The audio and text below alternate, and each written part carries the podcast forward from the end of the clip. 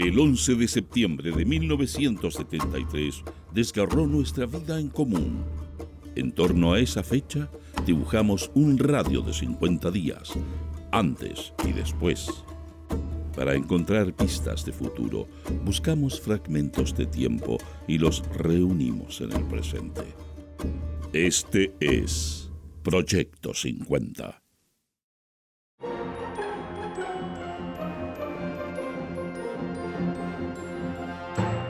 Buenos días. Estas son las principales noticias del domingo 29 de julio de 1973. Portadas. El siglo. Conmovedora despedida dio la patria al marino mártir. 800 camiones requisados. Los transportistas sediciosos tenían verdadero arsenal. Vandalismo desatan camioneros de Villarín. Más de 40 atentados. El Mercurio.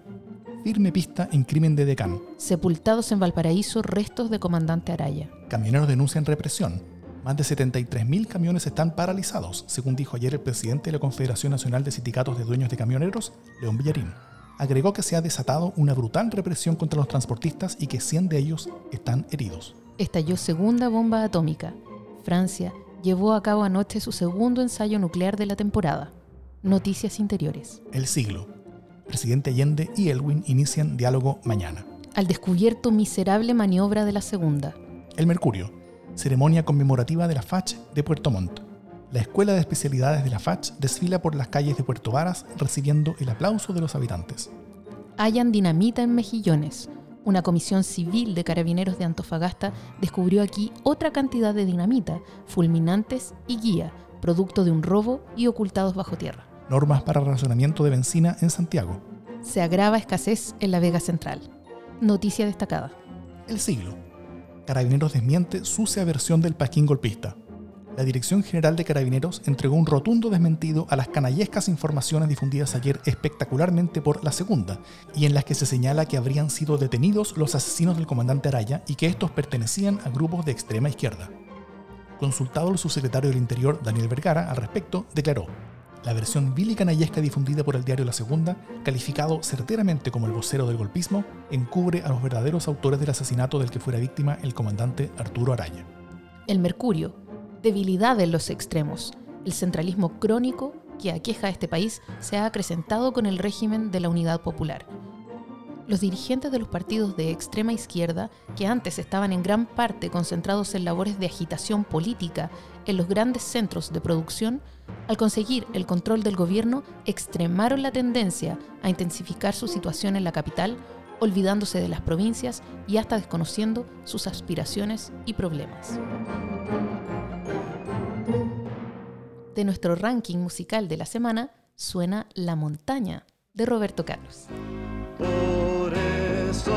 digo, te agradezco Señor Señor que puedo ver. ¿Qué sería de mí sin la fe que yo tengo? Mientras los diarios publicaban las noticias que acabas de escuchar, en Chile ocurrían otras cosas que no estuvieron en titulares y que solo conoceríamos por documentos, libros y testimonios años más tarde. Además del subsidio diario para que los camioneros mantuvieran la huelga, el amedrentamiento para los camioneros que seguían trabajando incluía desde amedrentamiento físico directo y cubrir la carretera con miguelitos. La Unidad Popular consigue organizar al movimiento patriótico de camioneros, que eran afines al gobierno, pero muy inferiores en número a la Confederación Nacional dirigida por León Villarín. Faltan 44 días para el golpe de Estado me cabe decirle a los trabajadores, yo no voy a renunciar. Se mantiene la presidencia general del país,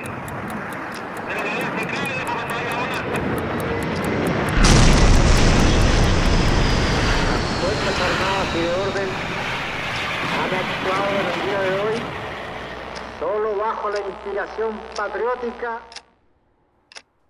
Es 25 de octubre de 1973. Han pasado 44 días desde el golpe de Estado. El Mercurio. Allanamientos en Santiago. 79 personas fueron detenidas ayer en diversos allanamientos efectuados por personal de las Fuerzas Armadas y de Carabineros en Santiago. Las personas aprendidas están en el recinto presidiario en la Dirección General de Investigaciones. Se informó que el personal militar incautó armamento de los detenidos. Declaraciones del cardenal Raúl Silva a Diario Italiano. El pronunciamiento de las Fuerzas Armadas ha profundizado la crisis entre chilenos. Nuestra misión es servir a Chile con un amor profundo hacia los más pobres y vigilar para que los derechos de toda persona sean respetados no solo de palabra, sino también de hecho. Mantienen el trazado del tren subterráneo. Ninguna modificación de importancia sufrirá el trazado original de la red de transporte independiente, más conocida con el nombre de Metropolitano. En este día sabemos que fueron asesinados Pedro Fierro Pérez, 16 años, sin militancia en Valdivia. Juan Bautista Fierro, 17 años, sin militancia en Valdivia. Víctor Gómez Monsalve, 17 años, sin militancia en Valdivia. José Inostroza Ñanco, 19 años, obrero sin militancia en Valdivia. Moisés Allanao Montoya, 19 años, obrero sin militancia en Coyhaique. Jaime Rivera Aguilar, 29 años, sin militancia en Peñalolén. Luis Ulloa Flores, 43 años, sin militancia en Santiago. Ramón Leiva Narváez, 53 años, profesor, socialista, en Villa Alegre.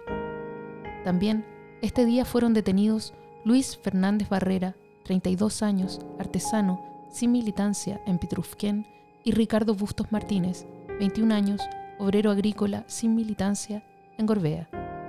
Continúan desaparecidos.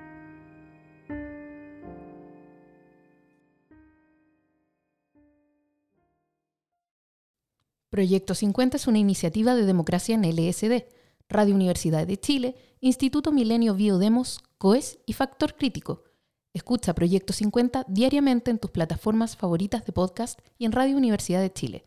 Síguenos en Twitter e Instagram como arroba Proyecto 50CL y escucha también nuestro espacio de análisis semanal cada lunes a través del podcast Democracia en LSD. Encuentra las fuentes y más detalles del proyecto en las notas de cada episodio.